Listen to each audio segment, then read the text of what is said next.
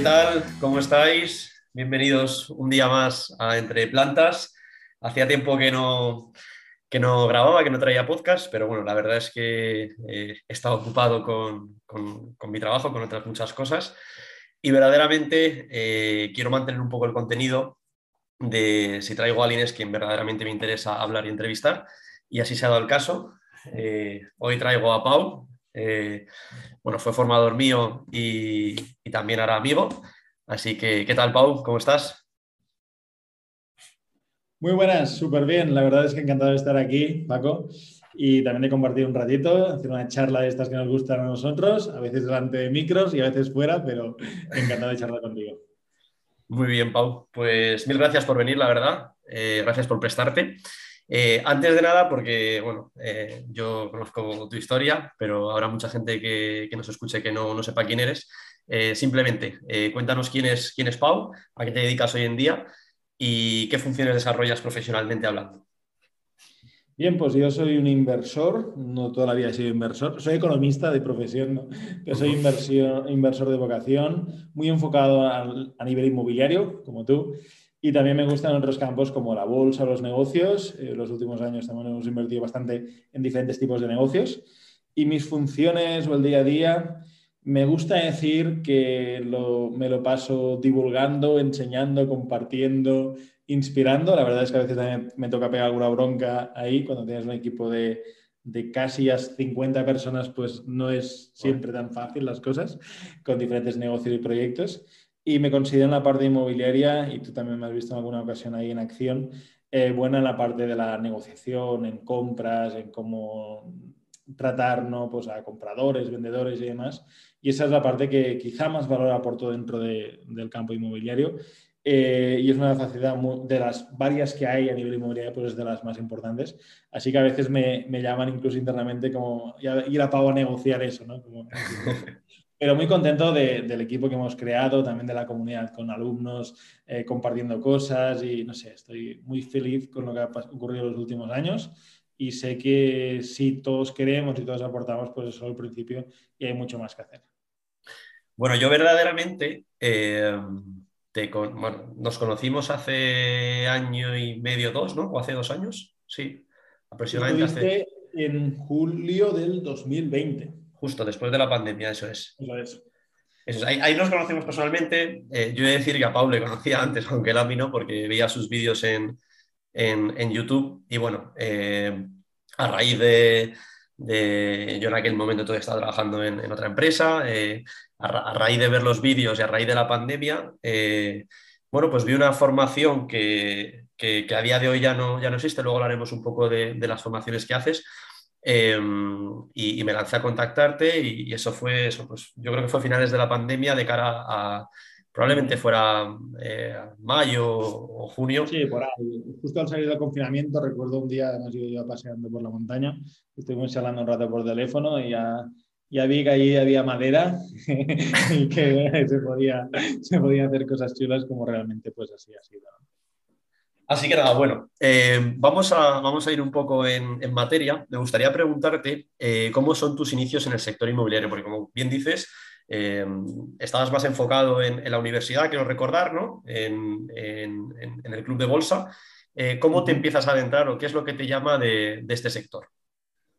Pues yo, soy un enamorado hoy de los inmuebles, pero creo que como mucha gente joven, eh, al principio cuesta bastante entrar, a entrarse en los inmuebles porque lo ven como difícil, inaccesible, que se requiere mucho capital. Y luego también todo lo que nos bombardea, ya sea en 2006, que yo empecé la universidad, ¿no? Eh, muy implicado en la bolsa y en otros proyectos, ¿no? Como eh, ahora mismo se, se, bombardea mucho más desde el punto de vista financiero, es decir, ¿qué está de moda entre los jóvenes? Esa cripto, esa gema, ese NFT, ese tal.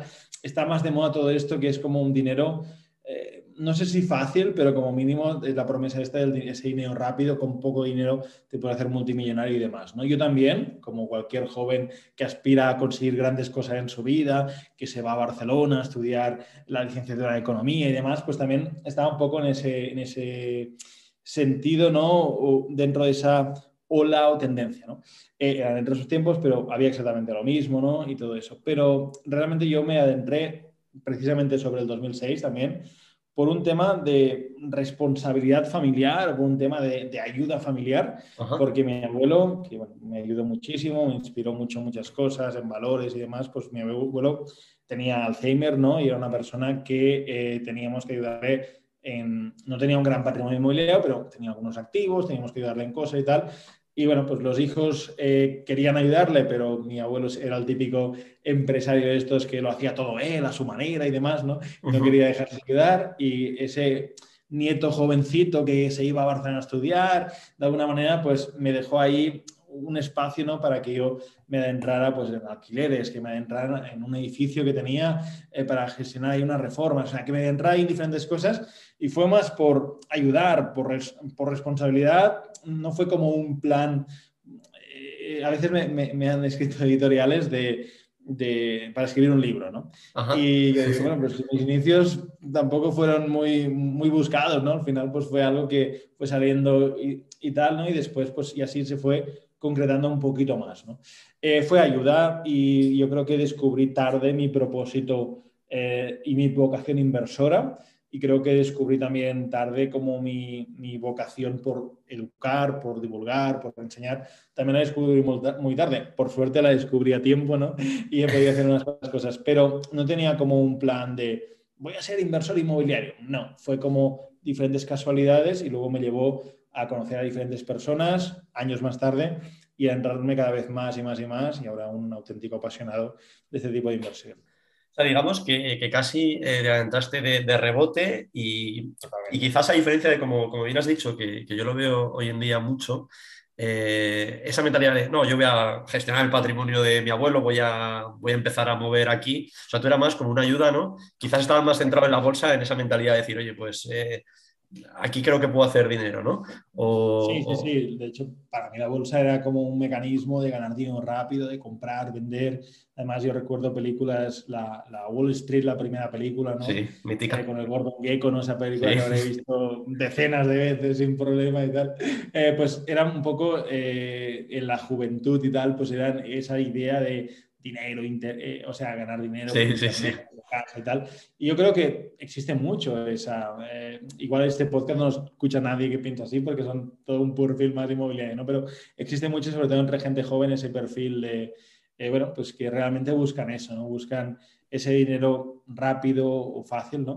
Y las, las inversiones inmobiliarias pueden darte dinero y lo vemos constantemente en la comunidad, con los alumnos, con muchos ejemplos, pero hay que currárselo. Y eso yo creo que, que digamos, rechaza mucho tipo de personas que no están dispuestos a, correr ese tiempo, no ese trabajo. Yo sí que estoy de acuerdo. De hecho, eh, bueno, a mí eh, me, contacta, me contacta gente pues, por, el tema de mérita y tal para invertir o por los podcasts, por LinkedIn y demás. Eh, quizás no tanta como a ti, pero sí que me encuentro mucho el perfil de quiero rentabilidad, o sea, quiero mucha rentabilidad, no hacer nada, pagar lo mínimo posible y salir de la carrera de la rata de Robert Kiyosaki de aquí a cinco años porque estoy cansado de trabajar. Entonces, Em, yo una cosa que me he dado cuenta o que me estoy dando cuenta es que em, a lo que te dediques, eh, ya sea invertir o no, a cualquier trabajo, al final, a lo mejor es una estupidez lo que voy a decir, pero al final el valor siempre se premia y el valor siempre sale a flote. Es decir, eh, incluso yo lo veía en mi, trabajo en England que es cuando las cosas iban bien, yo cogí una buena época de mercado, cuando las cosas iban bien, pues todo se vendía. Entonces, básicamente, pues era más fácil vender. El problema es cuando las cosas empiezan a ir mal, eh, el que, el que, que aporta verdaderamente valor es el que, el que encuentra. Y yo sí que veo que quizás en el sector inmobiliario es menos habitual porque el perfil de entrada de la gente pues, suele tener un poquito más de poder adquisitivo o quizás es un perfil ya de pues, a partir de 30, 40, 50 años quien empieza a, decir, bueno, pues voy a, voy a comprar una casa para invertir. Eh, pero, pero sí, que también, sí que también lo veo. No sé si es un tema de mentalidad que a lo mejor luego comentaremos, pero, pero, pero sí que lo veo y, me llama bastante la atención porque al final nadie da duros a pesetas, ¿no? O es algo que yo creo, por lo menos. Sí, a ver, siempre hay operaciones buenas, ¿no? De estas, y yo, a veces cuando, eh, justo cuando hacemos la formación y demás, y toca pues explicar un poco lo que hacemos por dentro, lo que consiguen los alumnos, los resultados que tienen, eh, que mucha gente consigue cosas eh, rentables, ¿no? Pero algunos consiguen cosas excepcionales, ¿no? Y yo siempre insisto mucho en esto de decir, este resultado que ha conseguido este alumno es real, pero no es habitual. Es decir, cuando tú al final es normal que de muchas operaciones salga una o dos muy buenas, como también pueden salir una o dos regulares, ¿no? Y que la media pues, pues sea un resultado más coherente. Eh, yo creo de verdad que quien se quiera meter en el mundo inmobiliario tiene que estar dispuesto a, entender cuál es su enfoque y habrá gente que se enfocará más en ganar dinero a, digamos, eh, a largo plazo, de una manera más tranquila, más tipo comprar y alquilar, otros que sean más activos y comprar y venderán, otros que estarán más en intermediación, en buscar propiedades para inversores. O sea, hay muchos modelos y muchas posibilidades y me atrevería a decir que lo único que falta para entrar en el mundo inmobiliario son ganas eh, y con esto seguro que faltan algunas habilidades, pero ya se irán aprendiendo por el camino y unos mejor en una cosa, otros mejor en otra cosa, pero al final mm, todo el mundo, si quiere, puede entrar dentro de, la inversión inmobiliaria.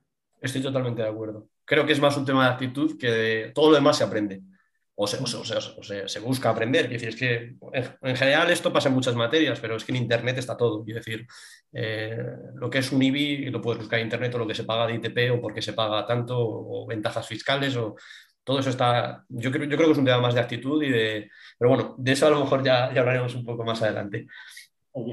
Por seguir un poco con, con, la estructura de, de, la charla, Pau, me gustaría preguntarte, eh, a nivel inversor, ¿en qué momento eh, y por qué tú decides dedicarte el 100% a ser un inversor profesional? De decir, vale, ya eh, me quito del resto de mis ocupaciones y este, este es mi trabajo, a esto me voy a dedicar. Ok. Igual que te decía que a nivel de entré poco a poco a nivel inmobiliario sin tener muy claro ese camino, yo un día, una tarde, me di cuenta que iba a ser inversor profesional. Vale, cuéntame esa historia algún día la he contado, la he contado un poquito, pero fue eh, saliendo de la universidad, eh, justo delante de una iglesia que hay al lado de la Bombao Fabra, eh, andando, paseando, con, yendo para, para residencia de estudiantes con Mauro, con un amigo que ahora vive en Madrid, de hecho, y me dijo, Pau, tú un día, me dijo tal cual, me dijo, Pau, tú un día irás a, a recoger a los niños al cole y le preguntarán, oye, ¿a qué se dedica tu padre? Mi padre es inversor, ¿no? y parece una tontería, pero desde, hasta que Mauro no dijo eso, para mí las inversiones eran como un complemento, era algo como, yo seré economista, estoy estudiando, terminé la carrera de economía, es como, seré economista, trabajaré en un despacho, una consultora, tal, no sé qué, y con mis ahorros invertí un dinero. Pero ese ser 100% inversor salió ahí, bueno, me, lo, digamos, eh, comentó ahí Mauro en ese momento y me pareció decir, pues, ¿por qué no, no? Evidentemente tardé unos cuantos años en decir, soy inversor y para llegar a ser inversor, primero trabajé en consultoría, de hecho, que es lo que solías trabajar cuando salías de la carrera y después eh, ya me establecí, digamos, por mi cuenta con inversores. Eh, directamente ellos invertían y yo pues les llevaba la gestión de todo esto eh, y cobrar una comisión de, las o sea, de los beneficios que tenían. Eh, y después ya con ese capital acumulado, pues ya pude empezar a invertir de manera más profesional y poder decir, oye, ya puedo vivir de mis inversiones, ya estoy aquí, ya tengo eso que se conoce, bueno, un concepto muy manido, ¿no? Pero la libertad financiera es decir, oye, que ya puedo depender de mi, de mi propio patrimonio. ahora que has comentado eso, eh, me, viene a la cabeza que, o sea, ese Pau que, que dice, jope, aquí yo creo que a mí esto me gusta y, y yo me quiero dedicar a esto, Em, pero entiendo que a lo mejor tus compañeros de, de, o sea, de colegio, tus amigos, tus compañeros de la universidad y demás, tu, entorno, gente de tu misma quinta, pues a lo mejor se empezaban a dedicar a esas consultorías o a trabajar en esas grandes empresas. Te lo digo porque es mi caso. Eh, me gustaría saber qué, qué, pensabas en aquel entonces y era como, pues estoy cogiendo un camino verdaderamente alternativo eh, y sobre todo en esta España en la que parece que si no haces sota, y rey eh, no sé, pues eres, eres, no sé, eres un outsider. Eh, bueno, me gustaría saber qué, pensabas en aquel entonces, ¿Cómo, ¿Cómo, llevaste un poco esto? ¿O supuso algún problema para ti o, directamente tiraste por ahí y se acabó?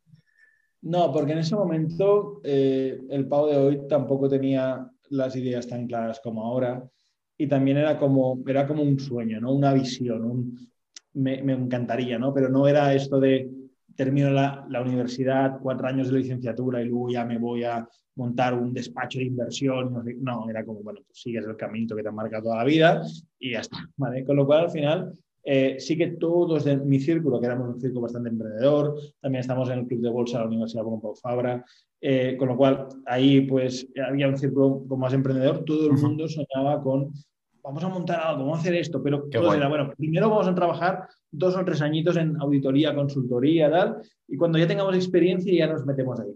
La práctica, y no es una crítica, y no es ni mejor ni peor, pero a la práctica, pues muchos de, y es normal, ¿no? Muchos de mis amigos eh, de la universidad pues han terminado haciendo carreras, carreras muy buenas, algunos de ellos cobrando cantidades de dinero altas, más de 100.000 euros al año, con lo cual al final 100.000 euros, coche de empresa, comodidades, demás, es difícil cuando llegas a ese volumen, ya te estás pensando en casarte, en tener una casa, en una hipoteca, en todas esas cosas, hijos y demás.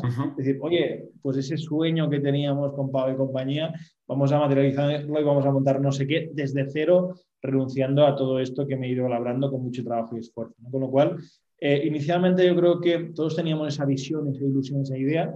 Eh, el tiempo, y no culpo a nadie, es súper normal, pero ha hecho que muchos de mis amigos pues sigan en el mundo corporativo, en el mundo de la empresa, muy bien pagados, muy bien valorados, muy bien remunerados, pero simplemente no han eh, recorrido quizá el camino más loco, si quieres, que yo he podido recorrer. Y hubiese podido salir muy mal, eh, también te lo digo, porque a veces pues, nos ponen un micro delante a, a, los que hemos tenido la suerte, la oportunidad de que nos vayan bien las cosas, pero hay tantos y tantos que no nos van tan bien las cosas. Estoy totalmente de acuerdo. Estoy totalmente de acuerdo. Muy bien, muy bien. Pues eh, vamos, hay una pregunta que, es muy típica y que es muy típica en podcast, en entrevistas y demás, pero bueno, eh, yo creo que en tu caso, al ser un inversor profesional y que yo conozco tus números y, sé con quién estoy hablando, entiéndeme, eh, me gustaría preguntarte, ¿qué, es, ¿qué cualidades crees que tiene que tener un buen inversor? Y sobre todo, más allá de aspectos técnicos, antes de que me contestes, mm, un poco enfocado más a, qué, es, qué, puede ser para ti una buena inversión y cómo está esa balanza de rentabilidad, tiempo y problemas. ¿vale? No sé si, si me pillas por dónde voy. Sí, bueno, si no me, me repreguntas sin problema, ya sabes. vale. Pero yo te diría que a nivel de cualidades eh, es muy difícil para nosotros que somos millennials, pero creo que la constancia y la paciencia deberían estar en el top de cualidades más allá del saber negociar, el no sé qué, el saber analizar un Excel, no, constancia y paciencia porque es como se consiguen las cosas.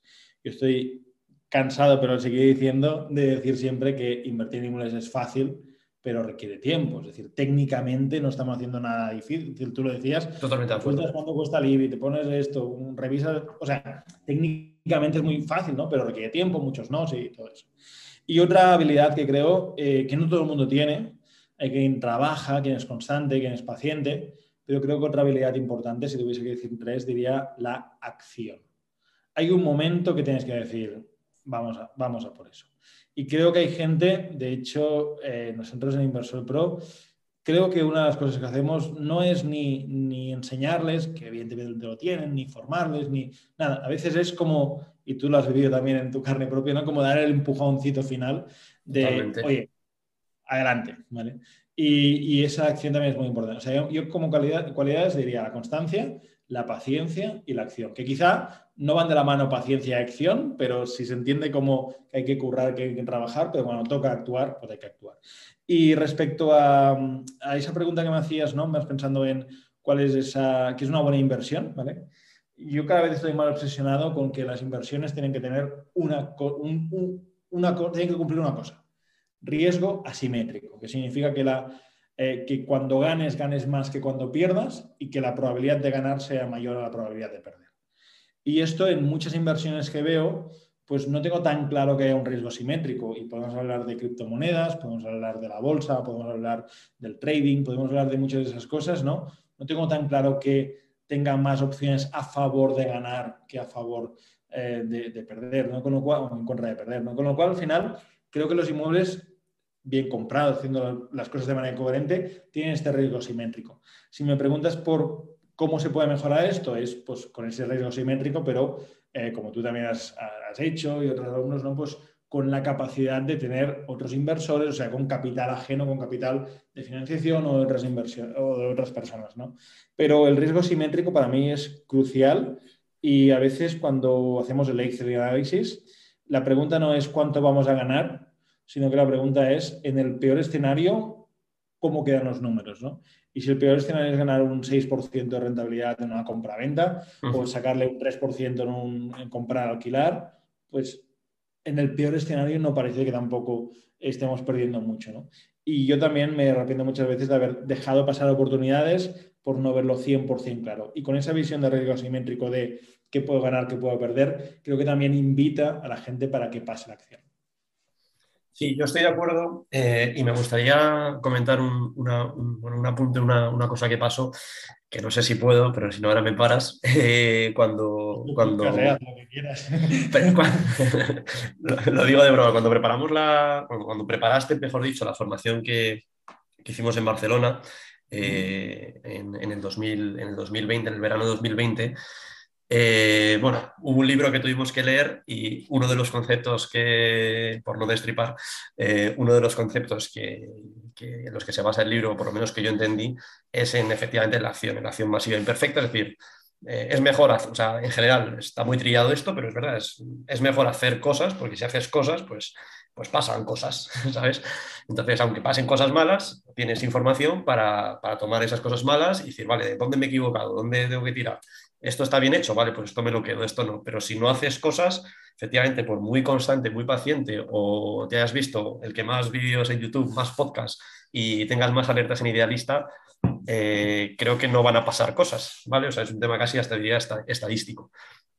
y, y, luego en torno a lo que, lo que estabas comentando de, de para ti que es una buena inversión, sí que quizás, eh, y lo he notado en, otras personas que conozco que, son inversores y que, y que, ya disponen de, pues, una tranquilidad financiera absoluta o, muy grande, que me he dado cuenta que cada vez valoran más disminuir el riesgo. Que quizás el 90% de la gente que entra en el mundo de la inversión, inmueble, lo que sea, el riesgo es algo como que, no sé, bueno, que está, pero, pero siempre crees que no te va a pasar a ti, ¿no? No sé, no sé cómo decirlo. Sí, sí, no. Y fíjate que te he dicho riesgo asimétrico, ¿no? Eh, porque para mí es súper importante. A veces eh, veo, ¿no? Eh, sobre todo por redes sociales, que por suerte hay mucha gente compartiendo mucho contenido y, y parte de ese contenido es muy bueno. veo como que hay gente presumiendo, ¿no? Del numerito, ¿no? Y a veces, yo consigo un 18% de alquiler. Bueno, no quiero ver ese inmueble porque debe ser un inmueble con un riesgo súper grande, ¿no? Porque al final lo normal es que rentabilidad y riesgo vayan de la mano. Y al final eh, yo cada vez prefiero rentabilidades más, eh, digamos, correctas, más tranquilas, con un riesgo más bajo. También es quizá por el capital que tengo, ¿no? No siempre he pensado así, pero creo que es importante ponerlo toda la ecuación y no ver solo el numerito de rentabilidad, me da un 18, me da un 14, me da un tal, sino ponerlo todo en una balanza y decir, bueno, me da un 14 porque estoy aquí sumiendo un riesgo altísimo, porque el inquilino me da el problema seguro y porque no sé qué tal. O sea, eso creo que es muy importante, ¿vale? Que, mm, que podamos eh, analizarlo también como inversores y no quedarnos solo en el numerito. Por eso hablo siempre de riesgo asimétrico, de qué puedo ganar y qué puedo perder. Muy bien, muy bien. Pues eh, uno de los temas, eh, siguiendo que me gustaría tratar contigo, es el tema de los edificios, ¿vale? Eh, bueno, tú has, comprado en el pasado bastantes edificios y es, un, y es, un, tipo de inmueble que, pues, que no es tan habitual para, la gran mayoría de inversores inmobiliarios o, ahorradores, pues no, es tan, no, es tan, típico trabajar, ¿vale? Entonces, me gustaría saber, eh, bueno, ¿cuál es para ti la gran diferencia en trabajar con, grandes inmuebles versus, versus, los pisos, ¿no? Versus, versus eh, unidades independientes eh, y sobre todo, ¿cuáles son los principales riesgos y, bueno, pros y, contras que ves con respecto a este tipo de producto inmobiliario? Ok, a ver, eh, yo creo que tienes más ventajas que inconvenientes, ¿vale? La principal ventaja, y justo antes de empezar te comentaba que hoy ha llegado 200 plazas de garaje en un inmueble en el centro de Madrid por un precio escandaloso. Escandaloso. En la plaza, o sea, un precio ridículamente bajo, ¿no? Pero, eh, pero hablando de edificios, ¿no? La ventaja de los, de los edificios es que puedes controlarlo todo, ¿vale? A veces seguro que te ha pasado alguna vez que entras en un inmueble y está guay, pero la finca, los buzones, la entrada, el acceso, tal, es como, uff, mm, el ascensor, tal, pues compras el edificio, pues depende de ti, puedes hacer todas estas cosas, ¿no? Con lo cual, eh, ahí puedes mejorar, con que mejores la escalera, puedes mejorar marginalmente cada piso y cada inmueble, ¿no? Y por ahí puedes mejorar mucho. Incluso a veces nosotros como inversores, especialmente cuando compramos para vender, eh, lo que hacemos es pactar con la comunidad. Escucha, te arreglo la entrada, te cambio el cristal que está roto del ascensor, no sé qué hacerlo más vistoso, más llamativo de cara al vendedor al que le queremos vender ese inmueble suelto que hay en un, en un edificio, en una finca. ¿no? Eh, esa es una primera cosa. Y luego también que a nivel de costes, a nivel de trabajos, pues en cierto modo se puede minimizar un poco también ciertos costes, con lo cual te está costando unitariamente más barato. Yo creo que es, uno, deberías conseguir el edificio más barato que comprándolo suelto. Dos, tienes un control absoluto de la de la obra, acabados, etcétera. Y tres, tienes también la posibilidad esta de, eh, bueno, pues de, darle como em, esa menor repercusión metro cuadrado porque estás abarcando una obra más grande y puedes negociar materiales y puedes negociar más cosas. claramente, yo creo que cuando se compra evidentemente un edificio, pues bueno, si se compra bien evidentemente, pues, pues, pues va a haber más margen porque te estás llevando un problema gordo, o sea, no te estás quedando la, unidad por separada. Eh, ¿Estás de acuerdo quizás con la frase de a mayor problemas, mayor rentabilidad? Si, si no, siempre así o, no necesariamente. No necesariamente, dependerá del precio, pero te giro un poco la frase, una frase que estoy de acuerdo que es no tanto que a más problemas, sino que eh, es que los problemas a veces no te los descuenta el mercado. O sea, lo que quiero decirte es que a veces hay un problema y el propietario no quiere bajar de precios, como, bueno, pues, pues no llegaremos a un acuerdo, ¿no? Al final es todo un tema de, precio.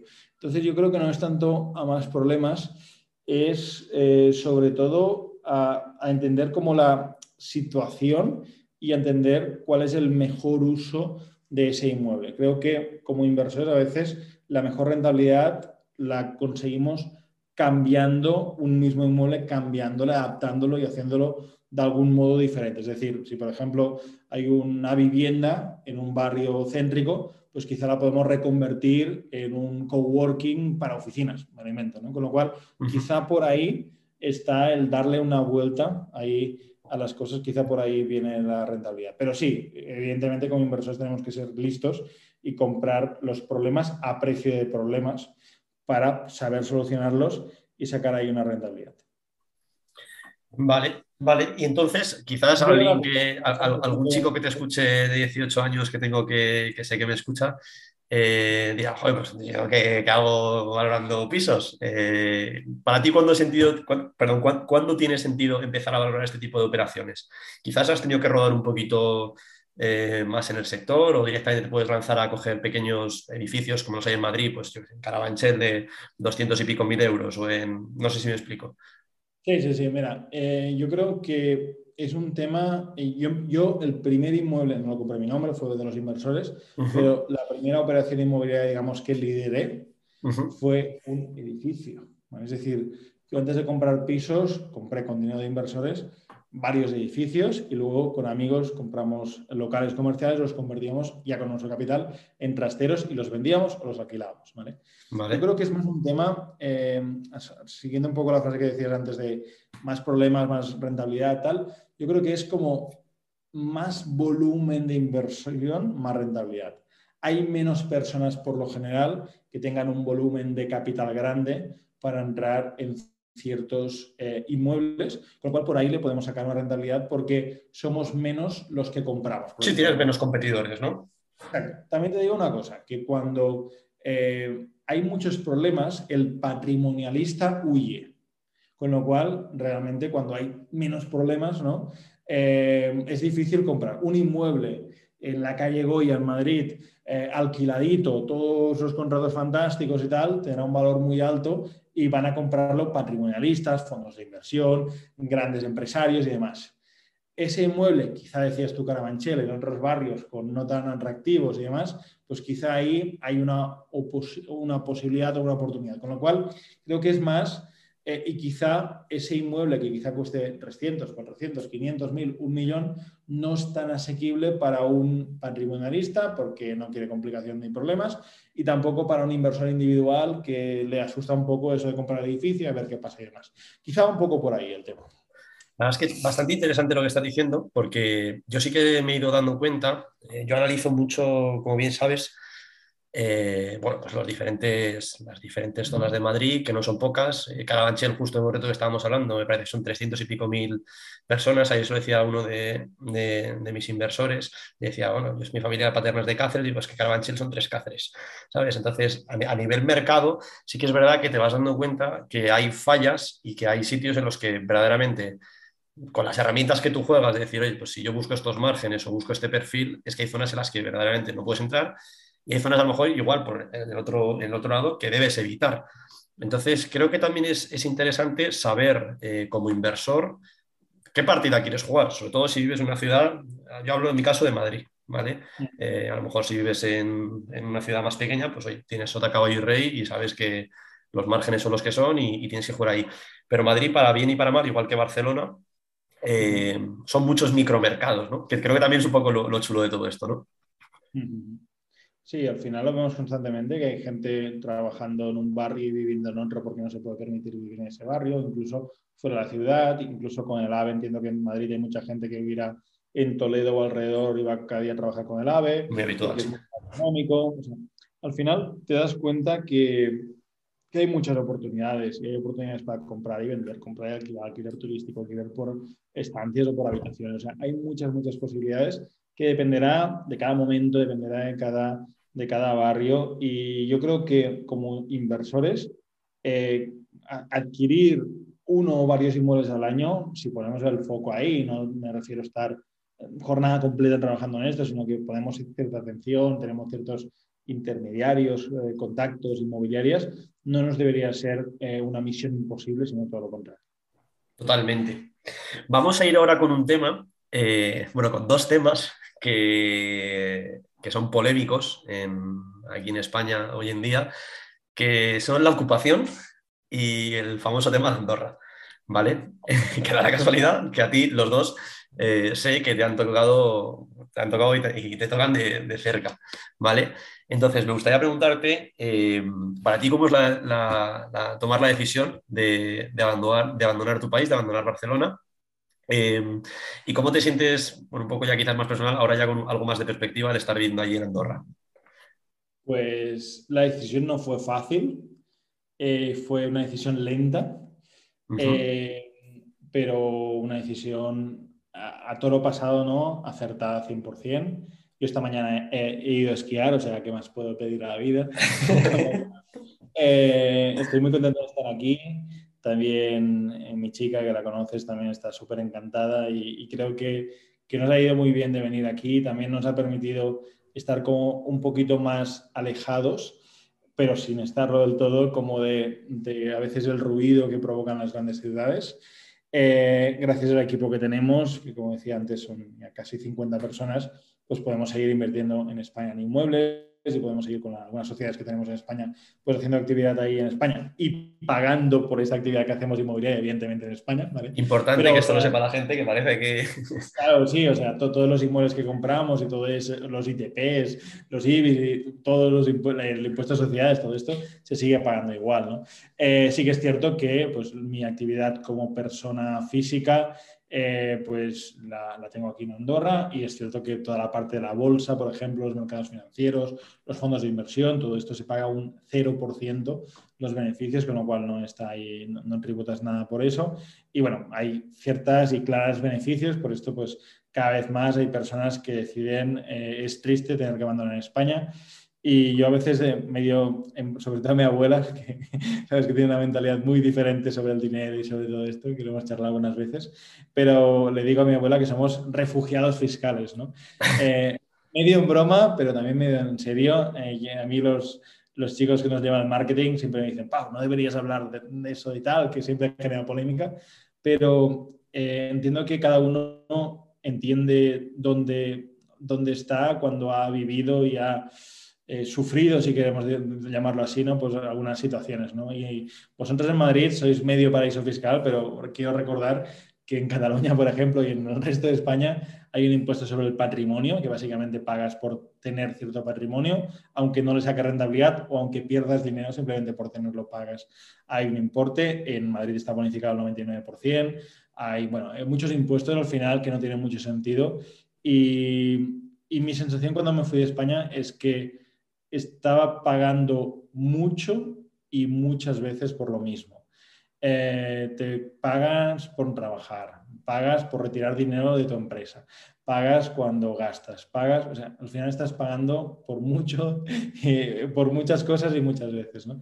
Eh, entonces, bueno, seguimos tributando en España porque no tenemos, eh, digamos, no la actividad, ¿no? Pero hacemos inversión en España, pues pagaremos evidentemente en España como si lo hacemos en otros países, pero bueno, no fue una decisión fácil y con el tiempo y con también todas las cosas que han ido ocurriendo, te das cuenta que fue una, decisión acertada.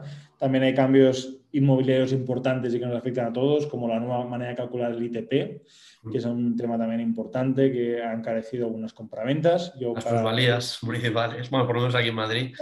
Plusvalías, cierto, sí. Eh, yo el, penúltimo inmueble que hemos vendido ahora en enero del, del 2022 eh, el último es un cambio de uso que hemos hecho, pero el penúltimo, que es un piso, eh, lo hemos vendido en 240.000 euros y te juro que está bien vendido. Y el valor de, digamos, catastral que calcula la Administración Pública es que este inmueble cuesta 331.000 euros. Es brutal. Son 91.000 euros más, lo que implica que la compradora, Abigail, tendrá que pagar 9.100 euros más de lo que le tocaría, porque estamos hablando de un 10% de ITP en Cataluña, y al final te das cuenta de esto y decir, bueno, lo pagará, le encanta el inmueble, trabaja en un banco y le financiarán el 110%, que tampoco es habitual, y no tendrá problema pagarlo, ¿no? Pero una cosa así, pagar 9.000 euros más en una compraventa por impuestos, cuando, o sea, lo normal hubiese sido pagar 24.000, un 10% de 140.000, aquí estamos hablando de pagar hasta 31.000 euros por, de impuestos, ¿vale? Luego no traía y demás, pues lo pagará y no pasa nada, ¿no? Pero cosas así te pueden tirar atrás una, operación y te aseguro que no está para nada mal vendido el inmueble. Dudo mucho que alguien pagara más de 250, 260 mil euros por ese inmueble, pero son valores arbitrarios y, y al final son las reglas y no nos podemos lamentar. Y a pesar de eso, hemos generado mucho capital con los inmuebles y lo seguiremos generando a pesar de todas estas trabas e impuestos, ¿no? Pero bueno, cada vez las cosas están mejores en España. Eh, yo sigo creyendo en España, sigo creyendo que hay muchas oportunidades pero lo cierto es que algunos lo ven poco generoso, que estamos aquí viviendo en, Andorra, pero a veces tienes que escaparte y votar con los pies, ¿no? Como se suele decir. De hecho, bueno, un par de comentarios sí quería hacer al respecto. Eh, claro, es que yo, yo, o sea, bueno, yo pienso que en Madrid también pago mucho, pero claro, me voy, me voy a Barcelona e incluso leyes y demás, eh, cosas que me comentabas lo que comentábamos, eh, eh, me parece que es, no me quiero colar, ¿eh? el derecho de tanteo y de, que la Generalitat puede tener acceso a comprar el piso antes que tú, no sé, o, temas de si meterme en política de la ciudad de Barcelona, que puede estar como varios meses sin pagar el alquiler. Entiendo que además tú has tenido casos cercanos de, relacionados con el tema de la ocupación que ha sido como, mira, hasta aquí hemos llegado, o sea, o sea esto ya es un cachondeo. Nosotros podemos presumir de, cosas, de pocas cosas, pero nunca nos han ocupado, y toco madera que no pase, pero nunca nos han ocupado un inmueble, por suerte, y porque ponemos muchas precauciones y todo eso, ¿no? Pero sí que es cierto que eh, hemos comprado muchos inmuebles ocupados y cada vez es más difícil, más lento y más caro el proceso de poder llegar a un acuerdo con ellos o de poder llegar a algún tipo de solución, ¿no? Em, a mí públicamente pues, se me ha criticado mucho el, tema de por qué pagamos a los ocupas para que se vayan y les indemnizamos y que por culpa, dicho, dicen muchos, de personas como nosotros, pues se generan eh, pues estas pseudomafias, etcétera, porque si pagamos, pues hay gente que quiere hacer negocio con esos inversores que pagamos, pero es que la alternativa es realmente que, eh, bueno, pues que esto esté ahí, es la alternativa que se queden ahí en tu inmueble y que no pueda hacer nada durante meses o a veces años si el juzgado va muy lento, hasta que haya un proceso de desahucio y si tienen alguna familia y demás, pues todavía se puede complicar mucho más. Con lo cual siempre buscamos una, una solución económica o tratamos de hacerlo que sea beneficiosa para todas las partes y que podamos seguir con nuestro negocio de, comprar y alquilar o de comprar y vender. Eh, para mí, es inaudito. Yo a veces, por seguidores que tenemos en Latinoamérica, tengo que explicar bien qué es esto de un ocupa, ¿no? Porque, eh, claro, no lo entienden. O sea, es como, oye, pero el inmueble es tuyo, sí. Y el inmueble, y, no va la policía a echar gente de tu casa? Es como, no. ¿Pero por qué no? Si es tuyo la casa. Y es como, o sea, estamos quizá tan acostumbrados, yo creo que cuando nos repiten muchas veces lo mismo, nos acostumbramos a ver normal que no puedas echar una ocupa de alguna manera, ¿no? Y cuando alguien de fuera, con una perspectiva y una mentalidad o una manera de ver el mundo diferente, te como contrarresta esto, dices, oye, pues sí, me han metido tanto que los ocupas, ocupas, ocupas, pero es que tiene todo el sentido del mundo. Lo normal, lo coherente eh, es que si a mí yo voy por la calle y me roban eh, un reloj, ahora está también muy de moda en Barcelona, no puedo llevar relojes bonitos a Barcelona, a ti y a mí que nos gustan los relojes, no puedes. si me roban un reloj lo puedo denunciar intentarán cazar a pues, la persona que me ha sucedido el reloj, ¿no? Pero... Em, en cambio, si me roban, aunque sea un tiempo, mi inmueble, pues tengo que esperarme, ¿no? Cuando lo normal sería que la policía fuera allí y preguntara, ¿tienes contrato de alquiler? Sí, enséñamelo. No, no tenemos. Venga. ¿Tenéis escritura de compra-venta? No. fuera, por favor, del inmueble. Eh, o sea, eso sería lo normal porque están robando una propiedad que no es tuya, ¿no? Y a veces tienen que venir desde fuera a hacernos ver esto, ¿no? Yo recuerdo, volviendo a Andorra, el primer asesor, no es con el que trabajamos, que, que me reuní aquí en Andorra, eh, y le preguntaba cómo iría el tema de impuestos y demás. Y me decía, pues mira, si tienes una empresa, pues pagas el 10% de impuestos. Digo, vale, ¿y después cuánto pagas? Y ¿después de qué? Digo, no, cuando yo recoja el dinero de mi empresa vía dividendos y tal. Y me decía, pero Pau, la, empresa es tuya, ¿no? Digo, sí, a ver, yo tengo una empresa, yo pago un 10%, que es mucho menos que en España, me parece bien. Y luego yo lo recojo para gastarlo en mi cuenta corriente. Y él, pero la empresa es tuya, ¿no? Digo, que sí, que sí. Dice, pues si es tuya, coges el dinero de tu empresa y no pagas nada, ¿no? Y eso que es tan normal, quizá, como estamos tan acostumbrados que nos cobren por impuestos de sociedades y luego nos cobren por repartir el, el dividendo. 19, 21, sí, sí, sí, sí, sí, Era como, en mi cabeza era como, esta gente hace lo que tiene sentido. Lo que se han inventado ahí, un impuesto de te cobramos por empresa y te cobramos cuando sacas el dinero de tu propia empresa, ¿no? Y a veces vivimos, creo, en una realidad paralela porque hablamos con las mismas personas y demás. Y también el salir de fuera, ¿no? De todo esto, pues a veces ayuda, ¿no? La ocupación sin duda es un problema. Eh, no se está poniendo un remedio político, no se está poniendo ninguna solución política, pero yo estoy, soy optimista en esto, creo que con el tiempo va a ir mejorando y creo que vienen tiempos mejores. Eh, yo también he notado que hay diferentes tipos de ocupas. ¿no? Al principio yo vi ocupas de necesidad, muchos, 2012, 13, 14. Yo he conseguido trabajo a una, recuerdo una, una señora en un, en un, supermercado, le conseguimos trabajo eh, y consiguió un, alquiler y gracias a esto pudo rehacer en parte su vida. Me manda en Navidades a veces algún WhatsApp de felicitación y demás. Y no es que seamos una ONG ni pretendo serlo, ¿no? Pero bueno, hemos podido de alguna manera mm, poner un granito, nada más, simplemente un granito de arena, ¿no?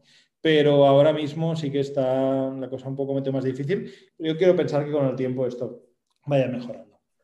Sí, yo es, importante lo que has dicho porque eh, yo que analizo activos y que, estoy bastante en el día a día eh, de, todo tipo de, historias, eh, sí, me, me, doy cuenta que, hay muchos perfiles y hay muchos tipos. Quiere decir que tú quizás entiendes Antena 3, pones a Susana Griso y te dice que los ocupas casi es como cuando la gente habla de los inversores, ¿no? Como si fuera un ente, una asociación que, hacen todos lo mismo y ya está, ¿no?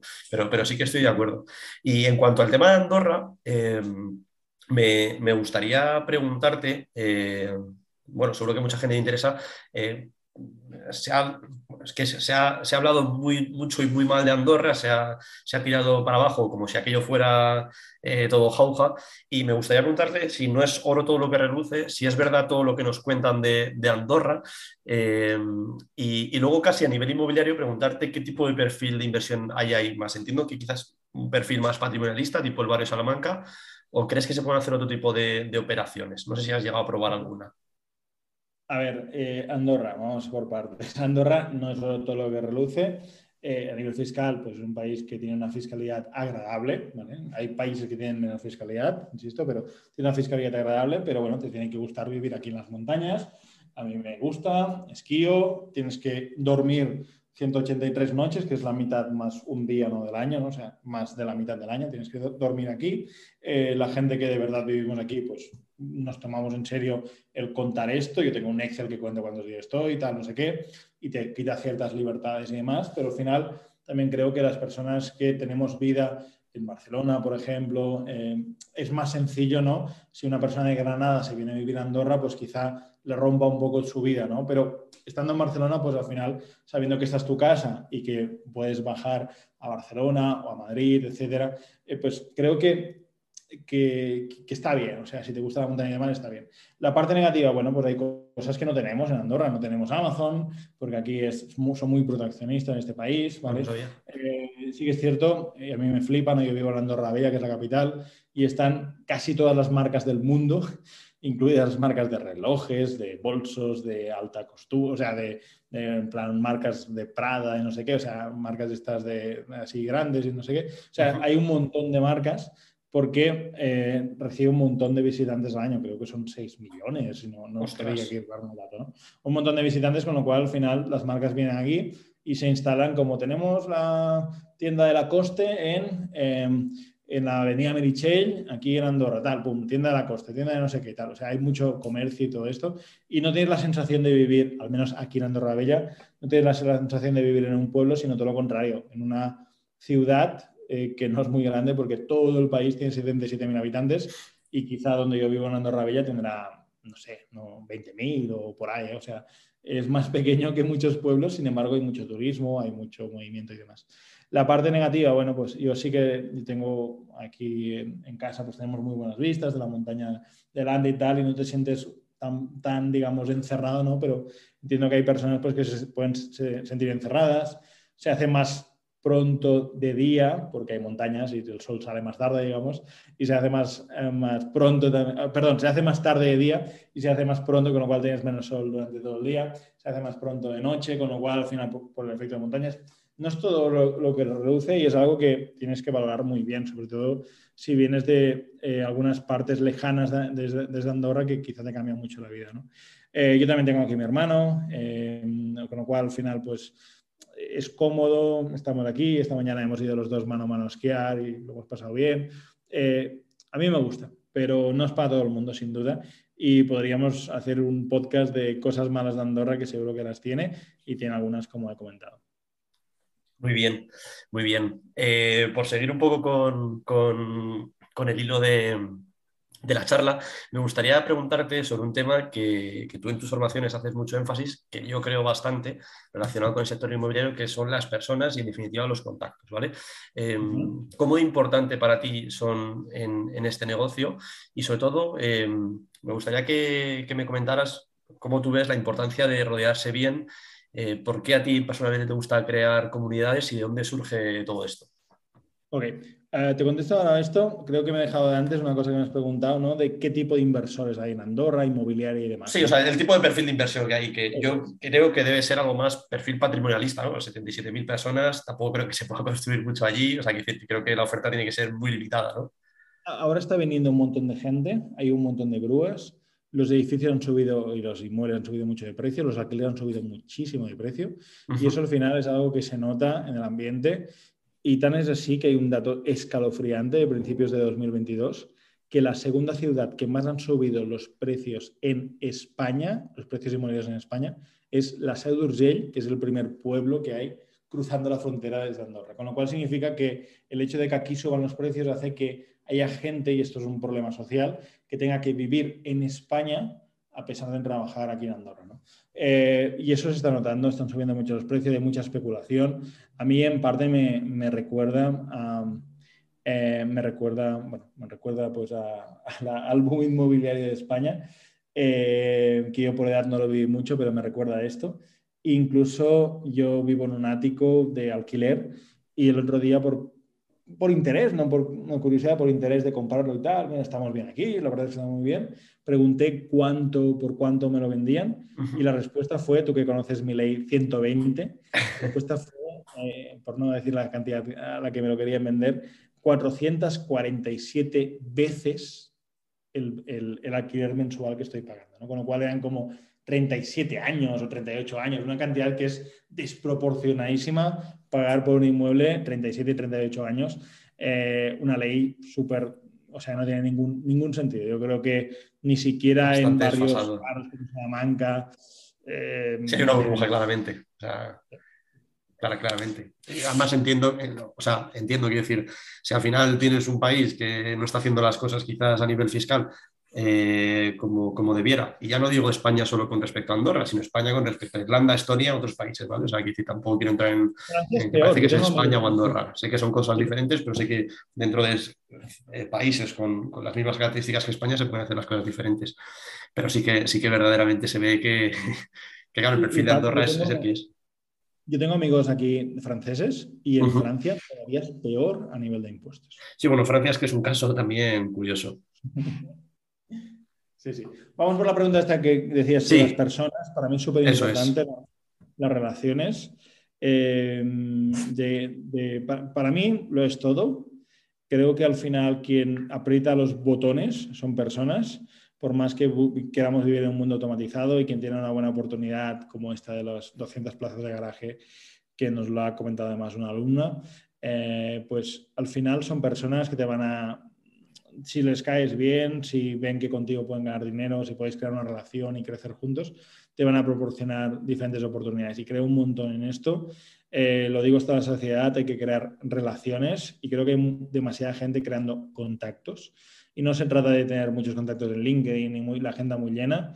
Tú lo has dicho de maravilla, te lo he dicho muchas veces. En Madrid, creando relaciones con inmobiliarias, lo has hecho muy, muy bien. Y creo que es muy importante eso de, de generar esos, esa relación para establecer lazos y que salgan muchas sinergias con las personas. Yo, vamos, yo es algo, o sea, pienso que este negocio es, es más de personas, el, negocio inmobiliario en general, ¿eh? Bueno, en general se podía, trasladar a muchos negocios, pero sí, eh, por lo menos lo que, a lo que yo me dedico, creo que es más, es más de personas. Y muy interesante esto que has dicho de la diferencia entre contacto y relación, porque hoy en día parece que eso, pues eh, más seguidores, más contactos, más tal, pero verdaderamente con cuántos interaccionas, con cuántos tiene relación y al final esto se, traduce en números y probablemente es algo que no vayas a ver de la noche a la mañana. Es decir, invertir, entiéndeme, en, una relación con una persona que tú creas, pues bueno, a lo mejor a corto plazo crees que estás tirando el tiempo a la basura, que yo creo que es, bueno, eh, lo, que, lo que entienda así la gente, pero, pero yo me he dado cuenta que a largo plazo es es la mejor manera y al final es una bolita de nieve ¿no? que, se va, que, se va, que se va agrandando.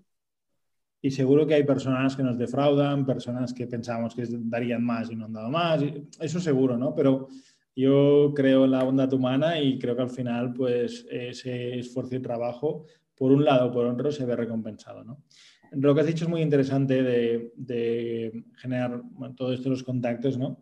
Yo, sinceramente, con esa parte de, marca personal, de estar en redes y demás, hubo unos años que tenía como esa ambición, hambre de ser como el que más likes, ¿no? El que más seguidores, el que más no sé qué, ¿no? Y por suerte tuve, un mentor a nivel de negocios que me ayudó, Juan Carlos, que me, me, hizo una pregunta, ¿no? Que es como, oye, ¿tú prefieres likes o prefieres impacto, ¿no? Y lo noto mucho, ¿no? Que no sé si lo he conseguido al 100%, pero noto mucho que estoy cada vez más en el rollo del impacto, ¿no? Prefiero tener pocos alumnos y trabajar con ellos y conocerles y hacer quedadas como lo que hicimos hace unas semanas en Madrid y vernos ahí, estar ahí un rato tomando algo juntos y, charlar y, y, crear sinergias, que tener como una... Mira, ayer vino un alumno aquí en Andorra y fuimos a comer juntos en Andorra, o sea, prefiero todo esto que tener como una comunidad mucho más grande y que al final sea más anónima, más de, no sé, es como respiro ese rollo ahora mismo. Eh, y me gusta más esa parte, pensar en esa parte del impacto y a veces para impactar en las personas y crear relaciones, lo que hay que hacer es tener menos, menos personas, ¿no? Cuando tienes hijos y tienes un trabajo y demás, pues igual hay que dedicar menos al trabajo y más a los hijos porque al final es cariño y el cariño es en parte tiempo, ¿sabes? Y eso creo que hay muchas personas que, que no las culpo ¿eh? en este mundo que vivimos, pero que miran más los likes que el impacto real que se genera en, en los demás. Yo me he dado cuenta de una cosa, eh, a raíz de esto que estás diciendo, Pau. Eh, bueno, yo no soy nadie, al final yo soy un chaval de 27 años que, que hago esto por diversión y, y, sí que es verdad que, que me he dado cuenta... Para ganar dinero, ¿Eh? Para ganar dinero también. Sí, sí, para, para ganar dinero, pero también, o sea, lo hago porque, bueno, de hecho, eh, o sea, quiero decir, más que para ganar dinero directamente, y no, no me importa explicarlo, eh, yo hablaba con Quique, el, el, primer entrevistado en el podcast, eh, y, y, hablábamos, joder, pues... Ah, dices por... lo del podcast, vale, yo entendía que te hablabas de los negocios inmobiliarios, ¿no? No, no, sí, sí, o sea, yo trabajo para ganar vale. dinero, lo siento, los reyes son los padres, pero sí, trabajo para ganar dinero. No, me refería al podcast, o sea, me refería al podcast en el sentido de que eh, yo esto lo hago porque me gusta. Y a quien traigo es porque me gusta.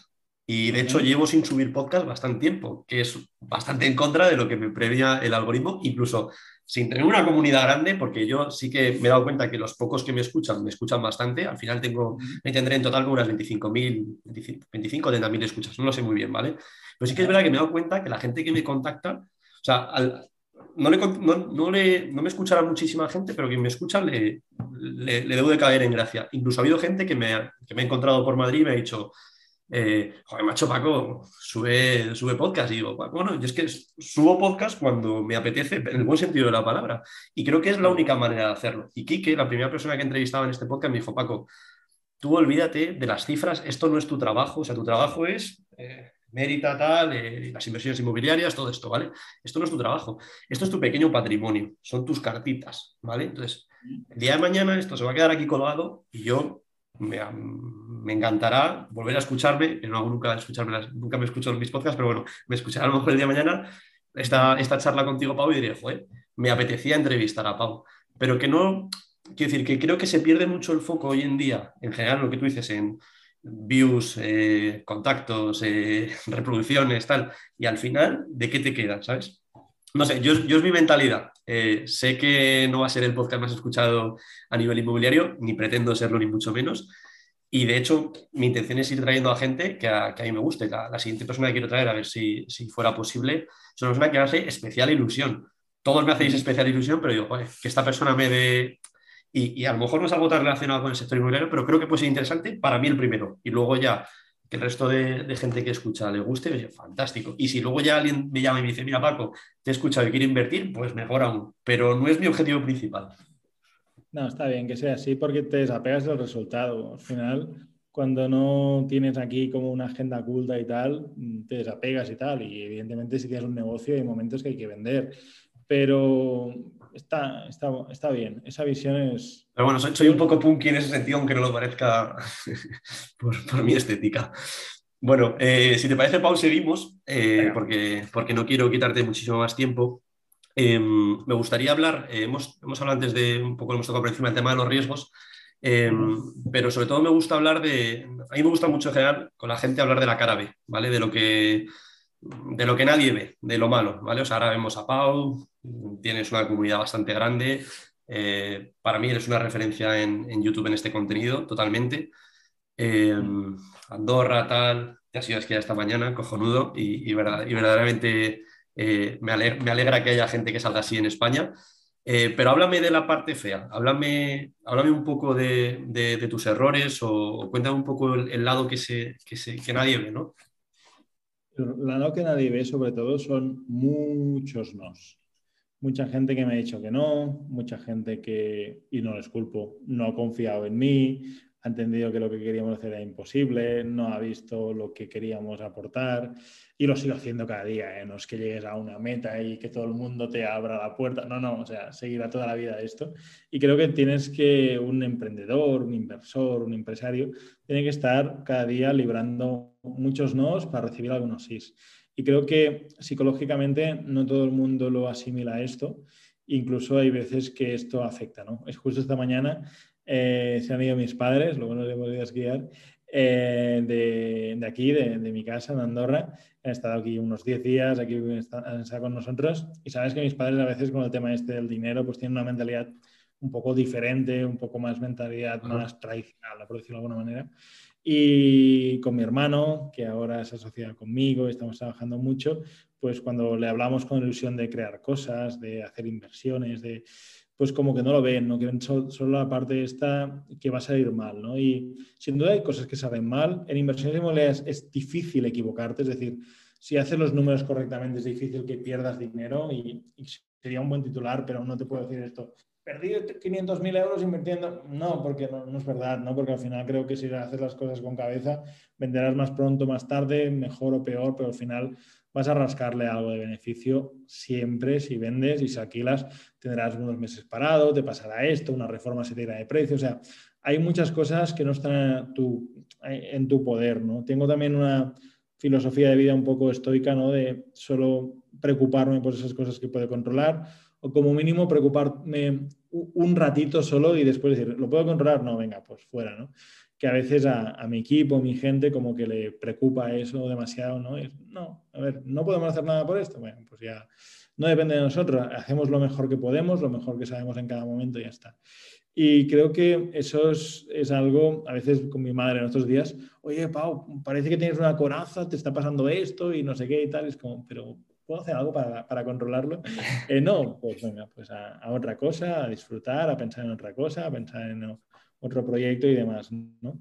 Eh, las cosas no salen como queremos, las cosas salen y la manera como las afrontamos es la manera pues como, como al final disfrutamos, sufrimos de la vida. ¿no?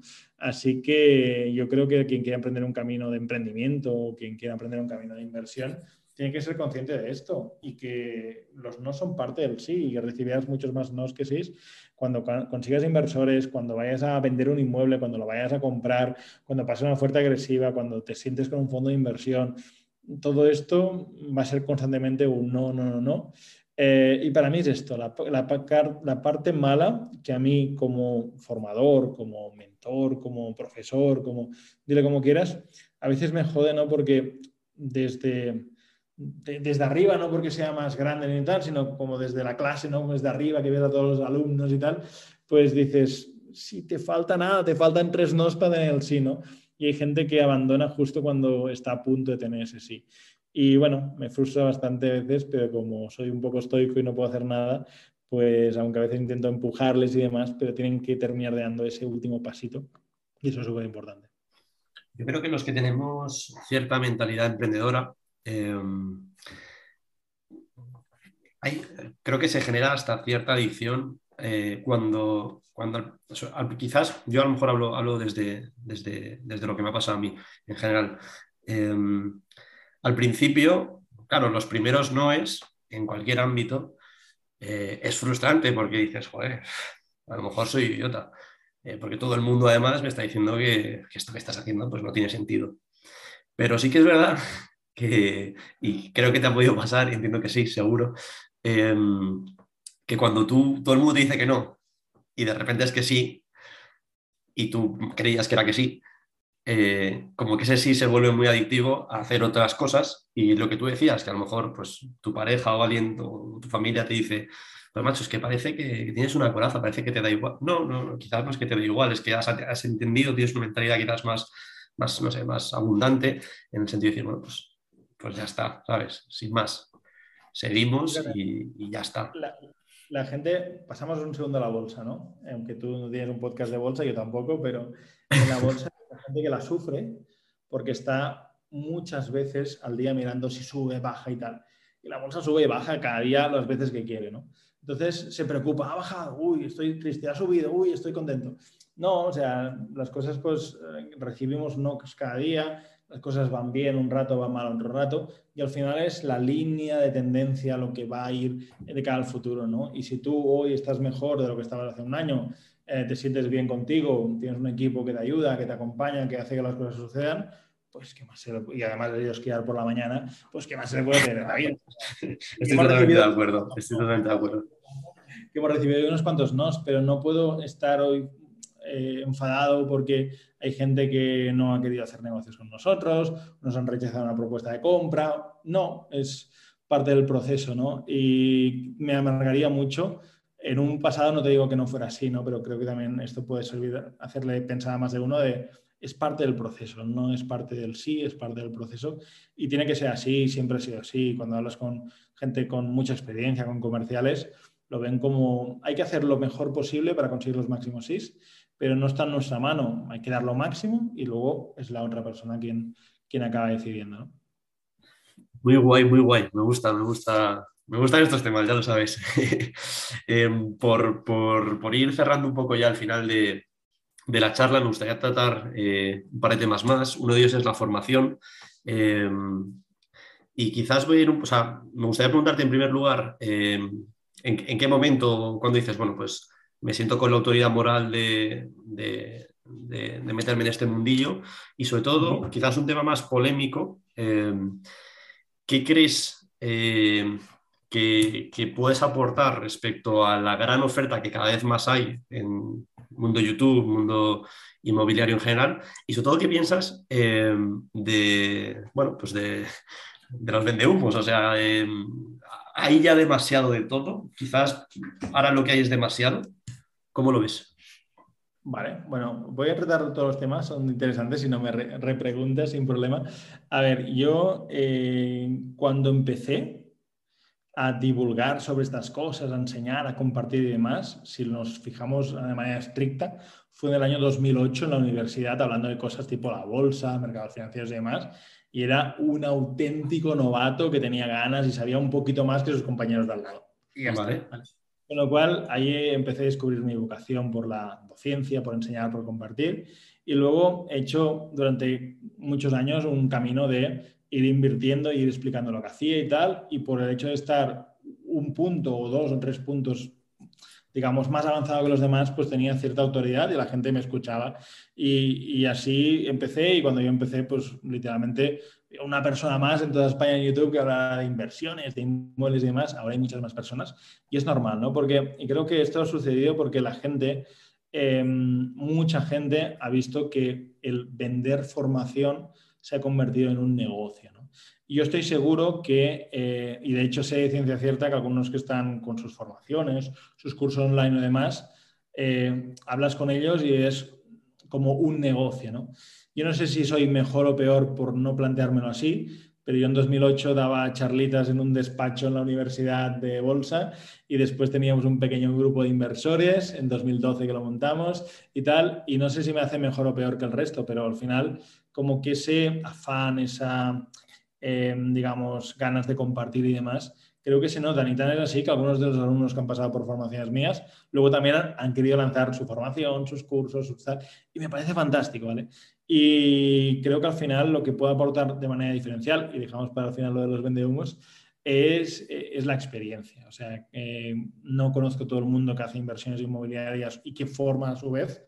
Eh, yo conozco gente que ha invertido muchísimo más que yo, que ha hecho muchísimas más operaciones, pero nosotros, eh, si contamos mi equipo, yo y demás, eh, hemos hecho, todavía no hemos llegado, pero casi 700 operaciones inmobiliarias y yo calculo que habremos cerrado el año con más de 700 compras inmobiliarias para alquilar, para vender, turístico, o sea, diferentes modelos. Y eso no nos hace ni mejores ni peores formadores, simplemente, pues bueno, somos personas que digamos que lo que contamos, pues, pues bueno, pues lo hemos vivido, lo hemos sufrido en algunos casos y tenemos quizá un poco más de experiencia que una persona con toda la voluntad del mundo que quizá ha comprado uno, dos o tres inmuebles y que se a compartir. Y es posible que esa persona lo haga mejor, eh, sea más gracioso, tenga más dinámica y sea un comunicador mucho mejor que lo que puedo ser yo. Y, ya está, o sea, no hay problema. Y creo que todos podemos, yo el primero, aprender de todo el mundo, ¿vale? Y creo que los vendehumos, en mi postura ¿no? de una persona que tiene una, un programa inmobiliario, Inversor Pro, eh, creo que ahora es como la palabra fácil, ¿no? Y parece que todo lo que se anuncia por Internet y se vende por Internet que tiene que ver con la formación, por mucho o poco que hagas ya caes en la faceta, o sea, la gente está cansada de que le vendan cosas, la gente está cansada de que le vendan formación, la gente está cansada de todo esto. Y yo creo que el problema es que se venden, han salido muchos, muchos, muchos cursos y salen cursos online, que para mí es el error y yo no quiero, y de hecho tengo prohibido el equipo que hable de Inversor Pro como un curso. Eh, podemos hablar de programa, podemos hablar de mentoría grupal, podemos hablar de diferentes cosas, pero un curso no, porque realmente cada martes durante todo un año estamos acompañando a los alumnos en directo. Eh, tenemos una comunidad que estamos trabajando con ellos. Tenemos, eh, como esta alumna que comentaba hoy, estas 200 plazas de garaje y estamos ahí entrando. O sea, lo enfocamos más así y creo que el contenido, la formación tendirá a ponerse más gratuita y cada vez ser más gratuita, como igual cuando se escribieron los primeros libros eran impensables, eran carísimos para mucha gente y cada vez son, son muy accesibles a un libro, pues porque tiene que ser un curso donde graban unos vídeos y te ponen tres Excels porque tiene que valer, no sé, 500, 1000, 1500 euros pues quizá esto tienda a como irse reduciendo, es mi visión, ¿eh? a irse reduciendo, que la gente entienda que esto es una formación, pues un curso, que estará todo muy estructurado y tal, pero que al final esto no es lo que nosotros hacemos porque queremos a las personas, las acompañamos y demás. Con lo cual nosotros eh, buscamos esa parte de la diferenciación, pero no porque sea una estrategia de marketing y para separarnos de la gente y tal, porque me apetece hacer eso. No me apetecería eh, tener una formación con 500, 1000 alumnos, eh, no conocer a nadie y salir ahí con 500 caras que ni conoces y explicar una charla, sino que me apetece veros, me apetece quedar con vosotros y lo sabes muy bien cuando vengo a Madrid. Barcelona, en Valencia y tal, me apetece que cuando vengáis a Andorra vamos a comer, quedamos. La semana, el fin de semana que viene tenemos una escuela aquí, aquí, en Andorra. Me apetece hacer eso, me apetece crear comunidad, me apetece todo esto. Eh, y algunos seguro que piensa que soy un vendehumos porque vendo contenido por internet. Pues bueno, está en su total derecho, ¿no? Pero creo que también es la palabra fácil, ¿no? Ahora, a poco que vendas y tal, oh, mira, otro que está aquí, vende humos, tal. Yo invitaría a la gente que mirase la, trayectoria y la trayectoria no son a veces los likes, no son los suscriptores ni nada de esto, sino la trayectoria es pues lo que hay un poquito más atrás y también la voluntad, ¿no? Porque sí que veo lo que decía antes, que hay mucha gente que está más, como que la ve un negocio más. Oye, se gana dinero con los inmuebles, me meto ahí. Se gana dinero con la formación, me meto ahí. Y lo veo cada vez más, ¿no? En mi caso, seguiré haciendo esto. Eh, creo que con los años tendremos menos alumnos y filtraremos más. De hecho, para entrar en Inversor Pro, igual que para entrar en el bootcamp que primero hiciste, luego estuviste también en Inversor Pro, eh, pues igual que en el bootcamp, filtramos a la gente, es decir, no dejamos, no es esto que eh, pon aquí una tarjeta y ya estás dentro. No. Yo me acuerdo de la entrevista con José Miguel, ¿no? Sí, sí, bueno, luego contigo también estuve hablando. Bueno, luego conmigo, pero la primera fue con José Miguel, ¿no? Sí, sí, sí, sí, sí. Y me parece bien, ¿eh? Y me, y me, parece bien. Y creo que así tiene que ser. Pero bueno, esto, yo es que soy un poco radical con este tema, ¿eh? Yo pienso que, que punto número uno, cosa que has dicho que es muy importante, eh, ¿cuál, es, o sea, ¿cuál es tu background? ¿Sabes? Eh, yo a, mucha gente que me contacta, yo no me creo más listo que nadie. De hecho, este negocio tampoco creo que tengas que ser un... Eh, mi padre es médico y es una mente privilegiada. Yo no me creo que haya que serlo, pero sí que creo que, pues a mí, por ejemplo, que me pueda diferenciar de una persona, pues es que he estado en no sé cuántas notarías he estado ya en mi vida, pues unas cuantas.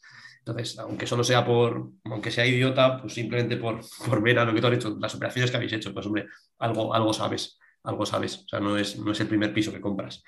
Em, y luego también creo em, que, que, está bien que haya, que haya mucho contenido, pero sí que creo que quizás, y hablo en, mi carne propia, cuando yo voy a consumir contenido del sector inmobiliario del que sea, em, empezar a saber diferenciar. O sea, hoy en día en general lo que hay es mucho de todo, en general. O sea, tú vas, pones Netflix y el problema es que a lo mejor estás media hora para elegir la película, ¿no?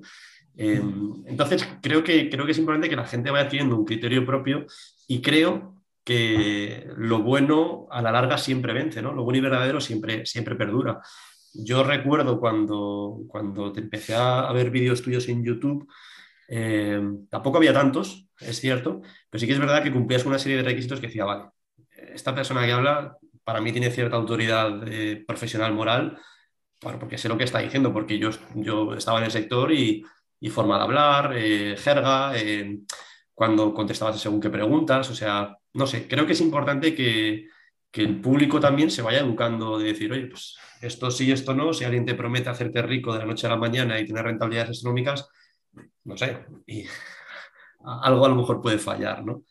Pero, pero sí, a mí, me parece genial lo que haces y de hecho la, comunidad que creas y todo, vamos, yo en, ese sentido creo que, creo que es bastante diferencial del resto. Intentamos hacer lo mejor que sabemos y sobre todo yo tenemos un alumno que el otro día me enseñó, ¿no? Como creo que lo hacemos las cosas como a mi manera, ¿no? Y a veces nos equivocaremos, a veces lo haremos mejor y peor, pero como esa manera, como hacerlo a mi rollo, ¿no? Y saber qué quiero, qué no quiero, cómo quiero relacionarme con la gente. O sea, para mí eh, no, no sois clientes, sois alumnos, sois gente con la que os puede ayudar y seguro que en algún momento me enseñáis cosas y compartiréis cosas y os juntaréis varios y haréis una operación y tal. Eso es fantástico. O sea, al final estamos aquí de paso, estamos aquí para, para crear cosas. Tú lo decías con el podcast de plantar ahí unas semillitas, estas conversaciones, que puede que les sirvan a mucha gente o que no les sirvan a nadie y que lleguen aquí. Por lo menos me sirven a mí, que para mí ya es suficiente, de verdad, aunque solo sea por puro egoísmo, pero es que es así. Eso es, eso es. Si te sirve a ti, yo creo que es lo, lo mejor que puede, que puede ser. Bueno, Pau, pues em, si te parece, eh, vamos a ir acabando y hay un tema que, sí que quiero tratar contigo, que es el tema de, los socios. Has tenido tú muchas experiencias y me gustaría preguntarte, bueno, si son para siempre, eh, ¿qué opinión tienes? Eh, como dirían el padrino Amigos y Negocios, agua y aceite. bueno, hemos hablado de malas experiencias y sobre todo me gustaría saber cuáles son tus banderas verdes y rojas a la hora de de elegir a una persona, eh, ya sea conocida o no, para, aventurarte en, un negocio. Vale, a ver, no, soy nada especialista en esto, eh, que vaya por delante. Sigo pensando en la bondad humana y sigo pensando que es mejor hacer negocios con gente y con amigos, aunque a veces las cosas no salen todo bien. Eh, sigo pensando que, o he aprendido a pensar que los socios, me preguntas directamente, no son para siempre, porque creo que, y las parejas tampoco, seguro que mi chica que también la conoce, mira el podcast, pero ella también lo sabe, no creo que no, no hay cosas para toda la vida. Y yo soy muy de navegar, soy, no hemos hablado en revista de barcos y de vela y tal, soy muy de navegar, ¿no? Y si tú sales del puerto de Valencia y pones un rumbo y eh, un colega al lado pone el mismo rumbo, dos grados diferentes, pues te irás viendo durante un rato y al cabo de, ciertas millas te girarás a babor y dirás, oye, pues ya no está mi amigo aquí, ¿no? Ya ha desaparecido, ¿no? ¿Qué ha pasado, no? Y creo que para que puedas navegar con otra persona, para que puedas ser para esto, hace falta mucha comunicación. Y en este mundo que queremos las cosas bonitas, eh, rápidas, eh, es difícil mantener los mismos socios, mantener el mismo equipo, mantener todo esto, sobre todo si no hay comunicación. ¿no? Entonces, no soy un especialista en el tema, insisto una vez más, pero creo que la clave del éxito de alguna manera es eh, que las, lo digo muchas veces, que las personas sean buenas y buenas personas, o sea, que sean personas técnicamente buenas y que además sean buenas personas, que no se comparta solo ese afán por ganar dinero, que a veces en el mundo de los negocios ocurre, sino que se tenga como una visión. Nosotros tenemos una visión en la empresa, que es la de liberar a las personas para que puedan vivir de sus inversiones inmobiliarias o de cualquier tipo de inversión, pero que puedan llegar a vivir esa libertad financiera. Nuestra visión de, todas las empresas que tenemos es, van muy encaradas a eso, ¿no? sobre todo las de formación y demás. Y luego tenemos una, herramienta que se llama B-H-A-G, ¿vale? que es como cómo te ves tú a 5, 10, 15, 20 y 30 años, ¿no? O sea, 5, 10, 20 y 30 años, ¿no? Es como cómo te ves a largo plazo de verdad, ¿no? Y eso también ayuda, mucho a, centrar los esfuerzos, ¿no? Tenemos un proyecto eh, que es Real Estate Holidays y Real Estate Host, donde, eh, bueno, donde básicamente eh, hay inversores que pueden invertir en propiedades inmobiliarias turísticas, nosotros les proveemos la oportunidad, la compran a su nombre y las alquilamos, las gestionamos nosotros y es una inversión muy pasiva, ¿no? Pues tenemos ahí como un número muy alto de aspiración a tener muchos inmuebles gestionados. ¿no?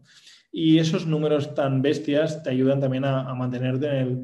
Es que ya no es por mí, ya no es por el negocio, ya no es por lo que quiero ganar, es como si somos capaces de que mil personas eh, compren varios inmuebles eh, y puedan vivir de esos inmuebles, quizá estamos cambiando la vida a mil personas y no quiero ser una y tal. O sea, como tener ahí esa visión ayuda mucho, que no sea solo dinero, de nos juntamos para ganar dinero al principio está muy bien, pero luego el dinero, si haces las cosas bien, llegan y la gente quiere más, ¿no? Y tener una visión firme en una empresa.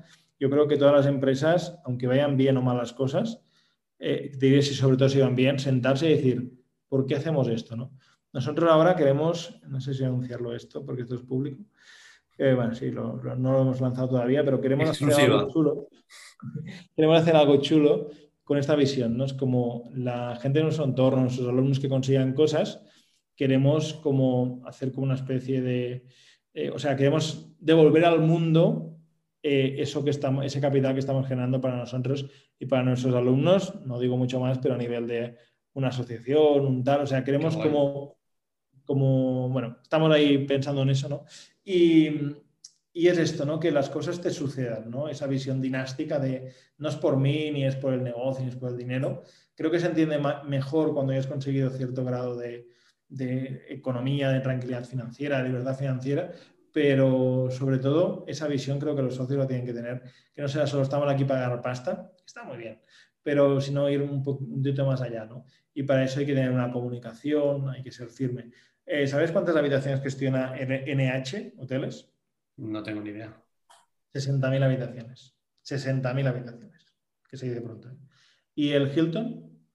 Eh, casi un millón, 972.000, el último dato que tengo.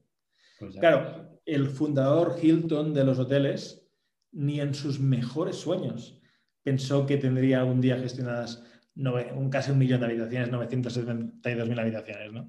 Y ahí las tiene, ¿no?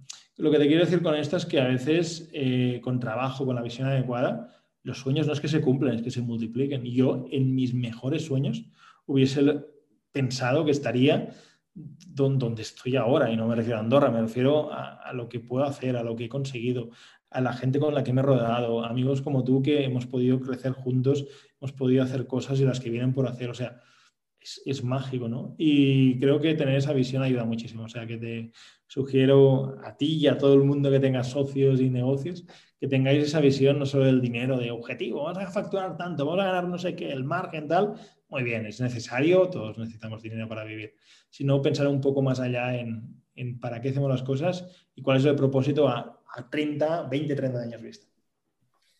Oye, qué guay, qué guay, qué guay, qué guay. Me, ha gustado mucho la respuesta, la verdad. Eh, por, no romper este clima eh, y ya con la última, la el último de los temas a tratar y, preguntas a, hacerte. Eh, antes comenté que, para tu formación, eh, bueno, no sé si recuerdo un mes y pico antes de, ir físicamente a Barcelona, ahí a, a Francesc eh, nos mandaste un libro eh, que, bueno, que, era un ir preparándose, ¿no? que me pareció bastante guay, preparando la mentalidad de cara al, tiempo que íbamos a vivir allí. ¿no? Em, y se hablaba mucho de mentalidad, o sea, no era tanto técnico de lo que hablábamos, de cuánto se paga de ITP, sino de mentalidad y de valores, ¿vale? Entonces, em, me gustaría tratar bueno, temas quizás un poco más filosóficos o, no tan tangibles. Em, y la primera pregunta que quiero hacerte en este, en este, último, en el último bloque es si para ti existe una clave para el éxito. Sé que es una pregunta quizás un poco tal, pero bueno, responde, libertad total para responder lo que quieras. Sí que existe, sí que existe. Yo creo que la primera clave es tener un propósito. Me parece muy difícil y muy, muy difícil y a la vez muy, o sea, difícil de cumplir, ¿no? Que alguien vaya a, un trabajo que no le gusta, comiéndose una hora de caravana en el coche y tal, o sea, me parece muy difícil.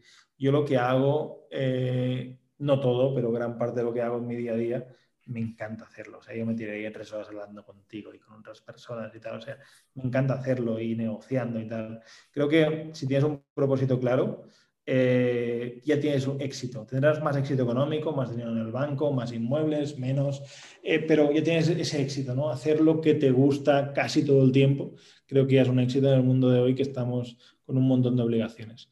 Lo cual, el éxito se podría resumir con hacer lo que te gusta tantas veces como puedas, ¿no? que no siempre es siempre, pero como mínimo tantas veces como puedas. Y creo que encontrando tu propósito y trabajando para él, aunque mucha gente te diga que no, que no es difícil, que vuelve a, ser profe en la universidad o que sigue en la consultoría o lo que sea, pues creo que merece la pena.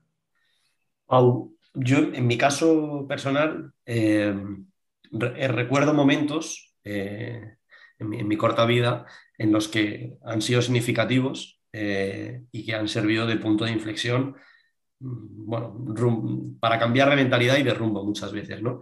Me gustaría preguntarte si tú del antiguo Pau, si te acuerdas de uno, algún, algún punto, algún momento, algún punto concreto en el que fuera un punto de inflexión en el que hicieras clic, ¿vale? En el que dijeras, eh, me pasó esto o, llegué a esta situación y fue como determinante para, para, tomar esta, decisión y este camino.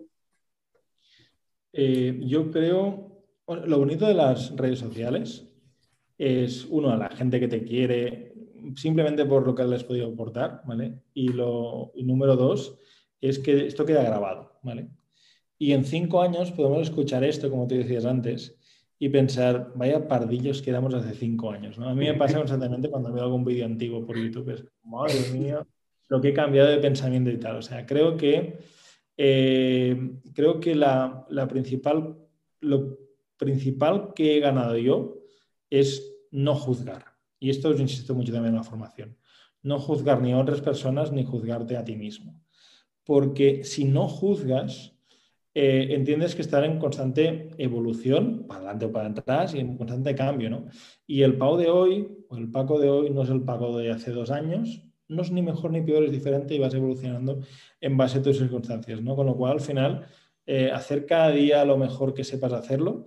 Para mí ese punto de inflexión fue no agobiarme, no presionarme, no tal, decir, mira, estoy aquí, ¿qué puedo hacer para ir un pasito más para allá? ¿no?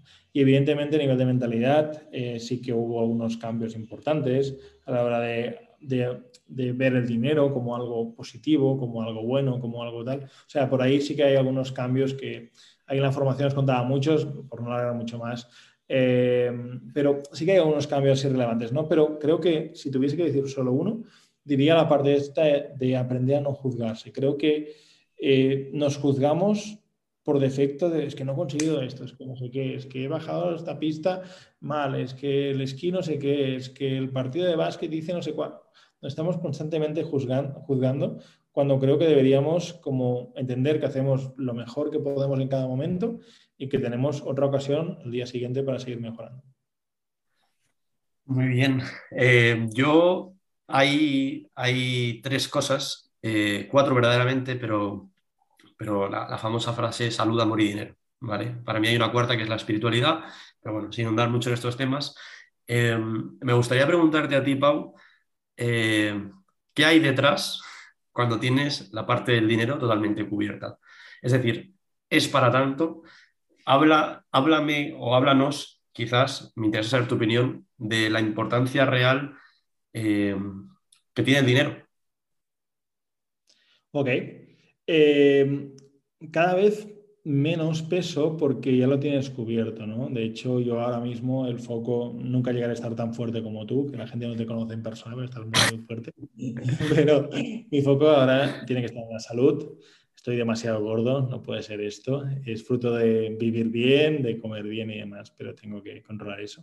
Pero para mí el dinero cada vez corre menos protagonismo, menos importancia, porque todas las cosas normales, incluso algunas extraordinarias que quiero hacer y que cuestan dinero, pues las puedo hacer. O sea, no, no me limito en ese sentido.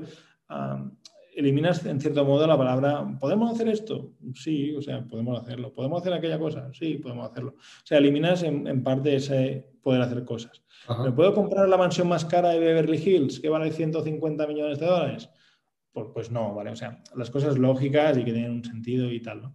Pero al final, em, lo que quiero decirte con esto es que el dinero cobra menos importancia porque has cubierto esa área. Para mí ahora la salud es importante, el estar con la gente. Creo que también esto lo reflejo em, en, los alumnos y demás, por esa parte de, amor, de ayudarles, de acompañarles y tal. O sea, yo creo que todo esto te, te lo da también tener como esa parte económica solventada.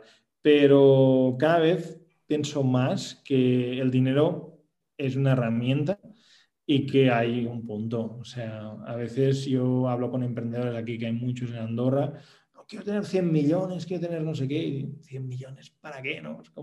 Yo creo que hay un nivel de, de patrimonio, en el que si llegas a ese nivel de patrimonio, que está en, depende de cada persona, ¿no? pero por lo general, también por ejercicios que he hecho con alumnos y tal, por lo general son varios millones de euros, menos de 10 millones en casi todos los casos, varios millones de euros, que puedes hacer lo que quieres con una libertad, con una tranquilidad y demás.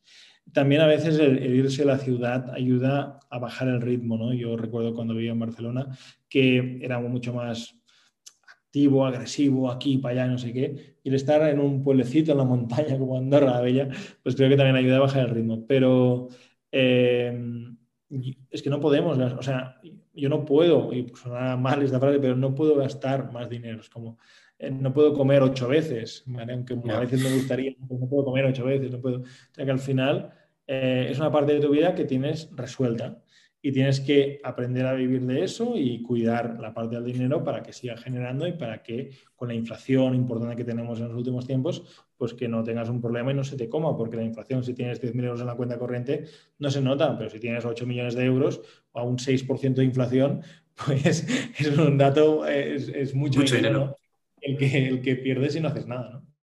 Y la, última pregunta eh, para cerrar eh, la charla que me parece que está quedando brutal Em, una pregunta más espiritual. ¿Crees que la riqueza se atrae o, son, son, tonterías? Y, un, segundo, Pau. Y matizo riqueza. Cuando digo riqueza, no hablo, o sea, hablo de, eh, ¿cómo se en inglés? Em, abundancia, wealthy, o sea, wealth. Em, no hablo solo de riqueza económica, ¿vale? Sí, efectivamente, o sea, yo, yo creo que sí que se atrae, ¿vale? Lo que pasa es que hay un decalaje. o sea, no es inmediato. es como esto de piensa, tiene un pensamiento y se cumplirá. No, no suele ir así.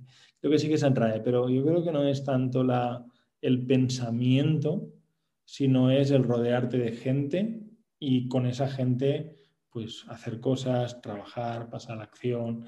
Eh, yo creo mucho en esto. De hecho, tú dices, tú dices que has montado el, eh, el podcast de manera egoísta para preguntarnos, bueno, conmigo podemos charlar cualquier momento, no tenemos que poner un micro por delante, ¿no? Pero para charlar con otras personas. Pero la, yo también creo que yo monté la, la formación, ¿no? También para esto, para tener gente que, que, que, esté en mi sintonía, que esté a mi rollo, que piense como yo, que nos entendamos, que hablemos el mismo idioma, ¿no? Y si esto es riqueza, el rodearte de un entorno diferente, creo que eso atrae muchísimas cosas. Eh, así que por lo general sí. pero tienes que dar el último paso y currártelo y a veces no todo el mundo está dispuesto a hacerlo. Pues, ¿qué decir, Pau? Eh, millones de gracias, la verdad. Eh, lo único para mis humildes oyentes Cuéntanos quien, no haya parado todavía el podcast y te haya buscado en internet, que por favor dinos dónde te podemos encontrar, dónde seguirte, qué proyectos tienes ahora, redes, web, físico. Eh, cuéntanos. Vale, bueno, básicamente eh, ahí en YouTube, hay Pau mi nombre en YouTube, ahí hay mucho contenido. Eh, y luego, pues si hay alguien que es más atrevido y quiere apuntarse a, lo que mandamos un correo cada semana, mando un correo de puño y letra cada semana, lo escribo yo con reflexiones, pensamientos, cosas que estamos haciendo. Ahí en pavanto.com habrá algún botoncito, le das y puedes dejar el correo. Y el programa que tenemos es Inversor Pro, donde acompañamos a la gente durante un año a nivel inmobiliario para ayudarles a invertir. ¿vale? Eh, y contigo también hace poquito en Madrid grabamos ahí en Menéndez Pelayo, en el sofá, una entrevista y otra entrevista a ti. Estuvimos charlando así muy amenamente, así que quien no haya tenido suficiente con esta no sé, una hora y media o por ahí, y quiera pasarse por el canal de YouTube, seguro que encontrará la entrevista contigo, Paco, y también puedes seguir disfrutando y conociéndote quizá también un poquito más a ti. Pues bueno, yo he decir, eh, esto no es, no es spam, pero he hecho Inversal Pro y evidentemente merece la pena. O sea, yo creo que quien, quien esté un poco en sintonía con, con todo lo que hemos venido comentando, eh, lo va a ver. Es así, o sea, es así. Así que nada, Pau, eh, por mi lado, pues eh, tremendamente agradecido, la verdad, no puedo decir otra cosa. Gracias por, por, compartir conmigo y con todos los que nos escuchen este tiempo. Creo que hay eh, cosas muy chulas que se han, que se han ido diciendo. Y, y, nada, gracias, mil gracias, no te puedo decir otra cosa. Un placer, Paco. Ya sabes que aquí estamos para lo que haga falta, ya sea grabar podcast, tener charlas, solucionar problemas y esa es mi visión, es mi vocación y aquí seguiremos. Así que nada, encantado y espero que a tu gente le haya servido y que sobre todo, como siempre me gusta terminar las charlas, ¿no? que pasen acción, que hagan cosas que es cuando sucede la magia. Genial. Y nada, al resto, pues los que se hayan quedado hasta aquí escuchando, muchas gracias por, por, por vuestro tiempo. No sé cuándo volveré a subir podcast, pero bueno, eh, espero que sea pronto y si no, pues tenéis contenido para, para, para escuchar. Así que nada, nos vemos en la próxima. Adiós.